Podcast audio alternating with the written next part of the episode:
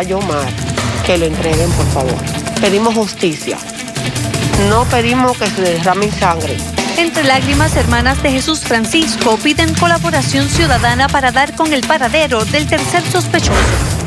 Familiares de personas asesinadas llegan a ofrecer apoyo a las familias de Jesús. celebramos su vida. Un día como hoy, si estuviese, estuviese aquí con nosotros. Recuerdan a Keish, la familia conmemora los 28 años que cumpliría hoy. Continúa la espera por la liberación de hermanos detenidos en México. Se asoman más fondos federales para la isla tras aprobarse plan de infraestructura de la administración Biden. En el tiempo condiciones mayormente estables. Le decimos hasta cuándo. Además, asmáticos y alérgicos tengan cuenta que tenemos niveles altos de hongo.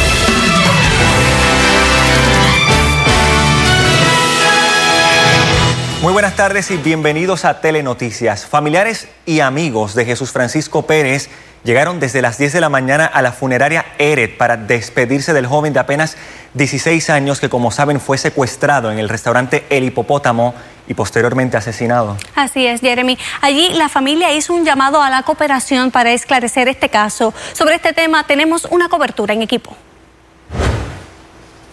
Que mi hermano era bien travieso, porque esa es la realidad y todo el mundo lo sabe. Pero tenía un corazón demasiado grande.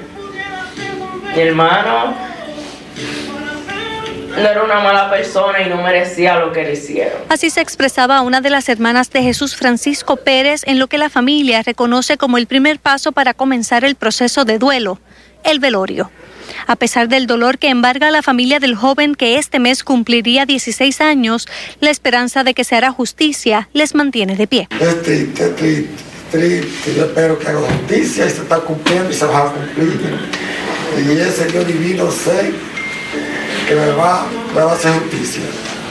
La justicia de Puerto Rico. Por su parte, la hermana mayor de Jesús Francisco agradeció a las autoridades federales por su trabajo a favor del esclarecimiento del caso por el que ya se entregaron dos sospechosos y pidió cooperación ciudadana para dar con el paradero del tercer imputado antes de que se cumpla su temor, que el bajo mundo tome la justicia en sus manos. Le pedimos a la población que si saben dónde está Yomar, que lo entreguen, por favor. Pedimos justicia. No pedimos que se derrame sangre. Con el esclarecimiento del caso, los familiares del menor de 15 años esperan aliviar un dolor que saben difícil superar. Sin embargo, agradecen al país por la solidaridad mostrada en este momento. Eh, mamá este, está muy agradecida del pueblo de Puerto Rico, este, al igual que nosotros. Ella no ha podido ¿verdad? dar mucha información porque en los momentos ella no se encuentra muy bien. El velorio continúa hoy hasta las 8 de la noche. Durante la tarde, familiares de las víctimas del crimen acudieron hasta la funeraria para darle apoyo a la familia de Jesús Francisco. Allí se encuentra el compañero Luis Guardiola, quien nos amplía en directo. Luis. Glorinel ha continuado durante la tarde el desfile de familiares y amigos aquí en la funeraria Eret. Hace un rato pudimos ver empleados del restaurante El Hipopótamo que estaban en capilla acompañando a los familiares en este momento tan difícil. Eh, también conversamos con una jovencita que se crió con Jesús. Eh, eh, fue precisamente en la residencia de don Juan Almeida, propietario del Hipopótamo. Su esposa Ginoris los tuvo desde pequeños, desde que estaban apenas infantes y y estaba recordando precisamente lo que otras personas han señalado del carácter eh, afable de este jovencito, de lo centrado que estaba en sus planes eh, de ser un empresario y de ser una persona de bien, eh, sueños que fueron tronchados a raíz de esta tragedia y una constante en estos procesos en los que hay asesinatos, en los que hay fin violento de alguien es Sorimar Betancourt, eh, la mamá de Stefano Stenbacher, el jovencito que fue asesinado ya hace nueve años en el área de Dorado. Llegó aquí acompañada de familiares de otras víctimas del crimen para estar con la familia de Jesús. Escuchemos sus expresiones. El papá de Jesús me tiene el corazón partido porque ese era su varón y lo entiendo perfectamente. ¿sabes? tiene hijas también, pero él dice que ese era su niño, que él lo pidió a Dios, un varón, y desafortunadamente pues lo perdió. Y la mamá este, la veo mucho más fortalecida, pero de todas maneras esto, este es uno de los peores días de su vida y por eso estamos aquí. Antes de llegar aquí tuve que parar en el cementerio y pues Solimar me pidió que la acompañara y ¿por qué no? Si ella nos ha ayudado a través de la fundación a todos nosotros que estamos pasando por todo este proceso, ¿por qué no darle ese abrazo? en este momento de dolor para ellos también. Y estamos aquí eh, acompañando a la familia de Jesús porque entendemos que es parte de nuestro propósito. Eh, nos consideramos eh, seres especiales porque hemos perdido hemos tenido pérdidas duras y, debe de haber más empatía, más corazón para poder ir a abrazar esas familias y que se sientan que no están solos, que, que hay otras personas como ellos que también han perdido. A eso de las 6 y 30 se va a llevar a cabo un servicio religioso aquí en la funeraria Eret. Nosotros nos mantenemos aquí. Vamos a ampliar para ustedes esta noche en Telenoticias. Soy Luis Guardiola, regreso contigo.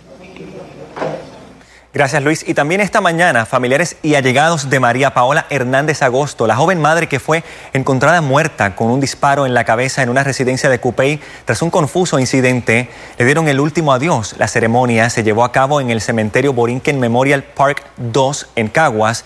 Las circunstancias en las que ocurrieron la muerte o la que ocurrió la muerte aún están bajo investigación y en un acto de recordación y rodeados de allegados, la familia de Keishla Rodríguez celebró hoy lo que en vida hubiera sido su cumpleaños. La fiesta simbólica inició en el Camposanto donde, donde descansan los restos de la joven asesinada. Caliester Toro nos tiene los detalles. La celebración convocada por la familia de Keishla inició en el cementerio Los Ángeles Memorial, donde descansan los restos de la joven que hoy cumpliría 28 años. No ha sido fácil y no será fácil jamás en la vida, porque nosotros amamos a esa muchachita. Con flores conformando una mariposa y decenas de mascotas allegados a Keishla Rodríguez Ortiz recordaron su distintiva alegría. Nosotros no celebramos su muerte, otra gente la celebra, nosotros no. Nosotros celebramos su vida. Un día como hoy, si estuviese, estuviese aquí con nosotros. Está en espíritu o como, como, no sé cómo se presente, pero está con nosotros, a los que la amamos de verdad, somos la familia. Aunque la invitación a la ceremonia fue pública, la familia requirió espacio. Una vez en su intimidad, la hermana de Keishla le hizo un regalo musical transmitido por sus redes sociales.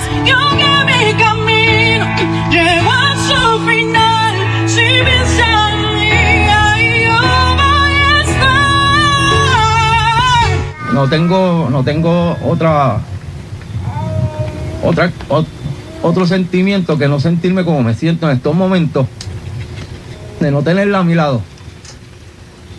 Pero pues, hay gente que dice que tenía que pasar de esa manera, esa parte pues yo nunca la entenderé porque no, no tenía que pasar así.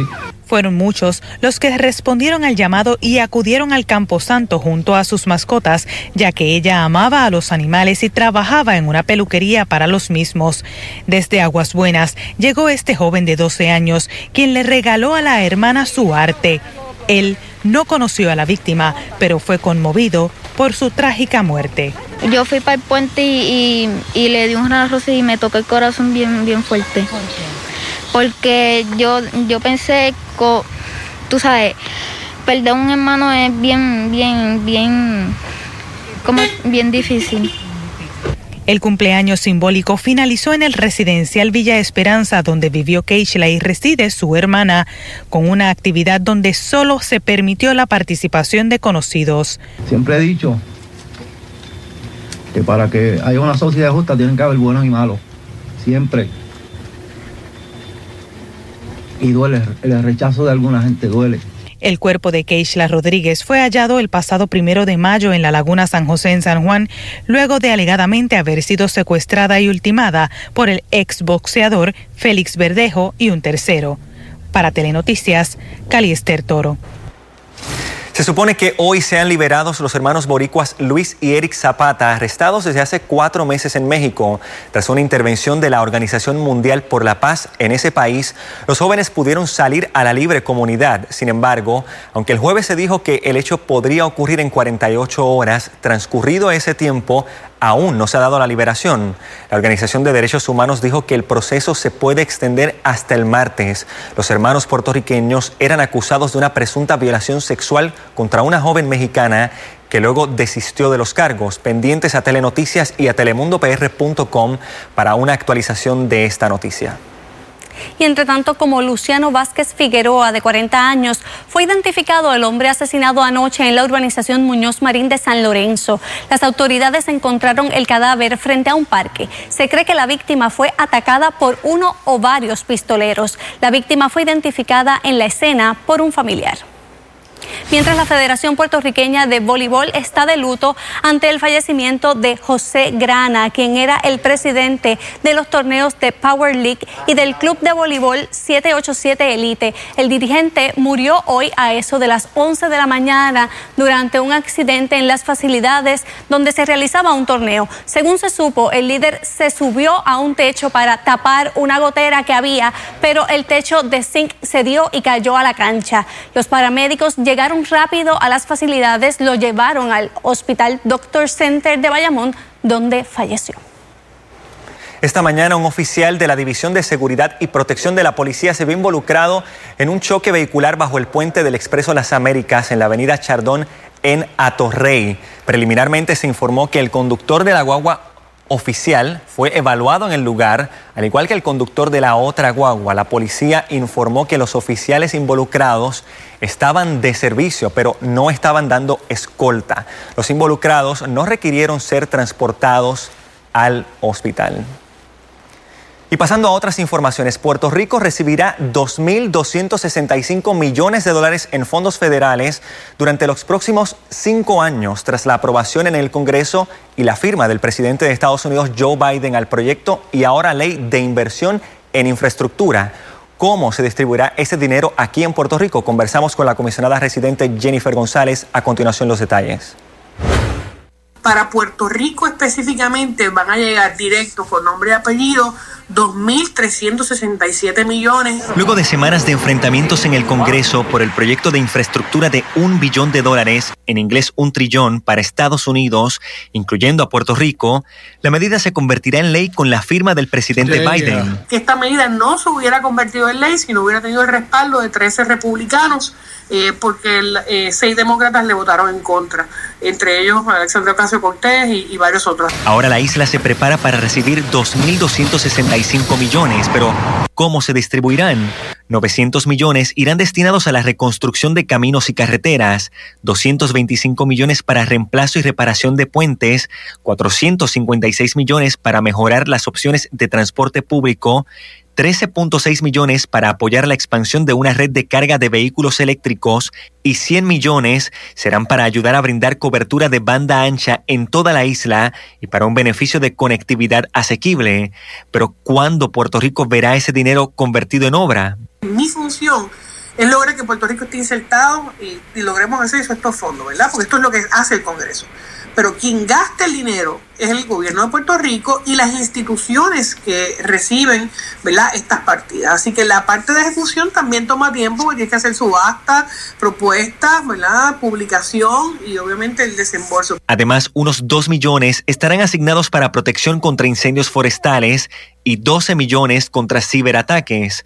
455 millones son para garantizar agua potable limpia y segura y los restantes 102 millones para el desarrollo de infraestructura estructura para aeropuertos. También Puerto Rico va a tener acceso a una partida de 1.749 millones para fondos de comunidades costeras que van a beneficiar a Puerto Rico.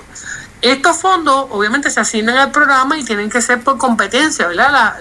Eh, las instituciones tienen que someter eh, propuestas. Aprobada ya esa medida, Puerto Rico ahora se mantiene atento a la aprobación de un proyecto mayor. Ahora falta que se apruebe el proyecto de reconciliación, ¿verdad? que es el, proyecto más grande que incluiría ¿verdad? los fondos de Medicaid, incluiría los fondos de Seguro Social suplementarios. La aprobación de este otro proyecto, el de reconciliación, permitiría el pareo federal del Medicaid para Puerto Rico en un 82%, así como el crédito por menor y el crédito por trabajo.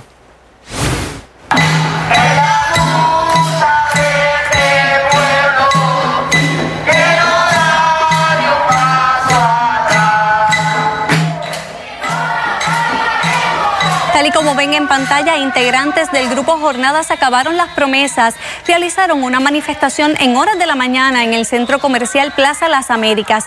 El grupo recorrió el lugar recitando consignas en contra de la Junta de Supervisión Fiscal, de los cuerpos legislativos y los recortes. Mientras cantaban, cargaban una pancarta que leía Retomemos la UPR.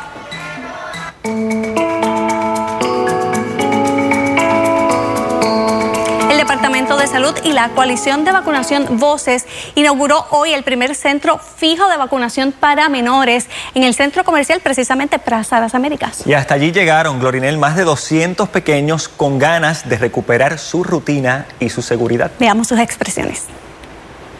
Ubicado frente a la tienda Banana Republic en el segundo nivel de Plaza Las Américas, el recién inaugurado centro de vacunación para menores de 5 a 11 años, Vacu Kids, recibió a 250 menores aproximadamente que hoy recibieron la primera dosis de su vacuna contra el COVID-19 con la ilusión de recuperar parte de su cotidianidad. Para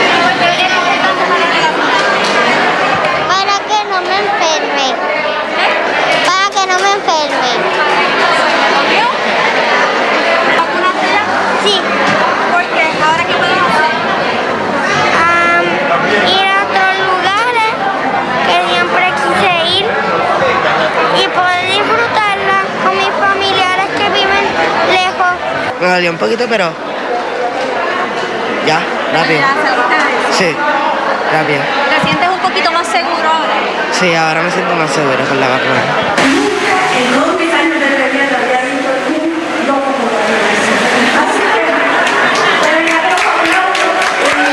Una dosis menor a la de los adultos de la farmacéutica Pfizer fue administrada a los menores por pediatras que donaron de su tiempo para este evento de vacunación. En la inauguración del Vacu Kids estuvo presente el secretario de Salud Carlos Mellado, quien enfatizó que la vacunación en menores es segura. Oye, en Puerto Rico ya tenemos más de 4.5 millones de dosis administradas y no ha ocurrido absolutamente ni, solamente 2.347 efectos adversos y ningún efecto adverso ha sido grave. El secretario también reconoció la apertura que han tenido los padres para inocular a los niños desde que comenzó a vacunarse esta población el pasado jueves. Por eso, la meta del 100% de menores vacunados para mediados de enero no le es descabellada. Nosotros vamos, apostamos a que toda la población de los menores va a estar vacunada. Vacunación operará básicamente en el mismo horario del centro comercial con una diferencia de tan solo media hora, de lunes a sábado de 9 y media de la mañana a 8 y 30 de la noche y los domingos de 11 de la mañana a 6 de la tarde. Para poder buscar el turno de su hijo es necesario que acceda a la página vocespr.org, clique a la pestaña que dice niños y ahí entonces le indica el procedimiento para sacar el mismo. Salud informó que con el tiempo esperan abrir más centros de este tipo alrededor de la isla. Si aún no sabes dónde acudir para vacunar a tus niños, en pantalla están los 15 municipios con los proveedores pediátricos y sus números de teléfono para la vacunación de los niños entre 5 a 11 años. Recuerda que los menores deben estar acompañados de un adulto al momento de la inoculación. Al día de hoy en Puerto Rico, un 89.4% de la población apta para vacunarse tiene al menos una dosis de la vacuna. Esto, esto representa a 2.546.104 personas, mientras que un 81.2% ya tiene la serie de dosis completada. Mientras tanto, en el informe diario de COVID-19, el Departamento de Salud reportó cinco muertes adicionales a causa del virus. Tres de estos no estaban vacunados. Además, se informa que 56 personas están hospitalizadas por complicaciones del virus. Nueve de ellos, pacientes, o nueve de estos pacientes, debo decir, son pediátricos. Hoy se llevó a cabo el evento Ponte al Día, Renueva tu Licencia, un esfuerzo del Departamento de Transportación y Obras Públicas para que las personas puedan renovar su licencia de conducir, adquirir su Real ID y renovar la identificación para los no conductores sin la necesidad de tener una cita. El proceso se realiza en la plazoleta del edificio Roberto Sánchez Vilella, en la zona de Minillas, en Santurce. Hoy y mañana domingo, a partir de las 8 de la mañana, los interesados deberán presentar todos los documentos necesarios para la certificación y renovación de la licencia. Para los requisitos puede acceder a www.dtop, o sea, ditop.pr.gov.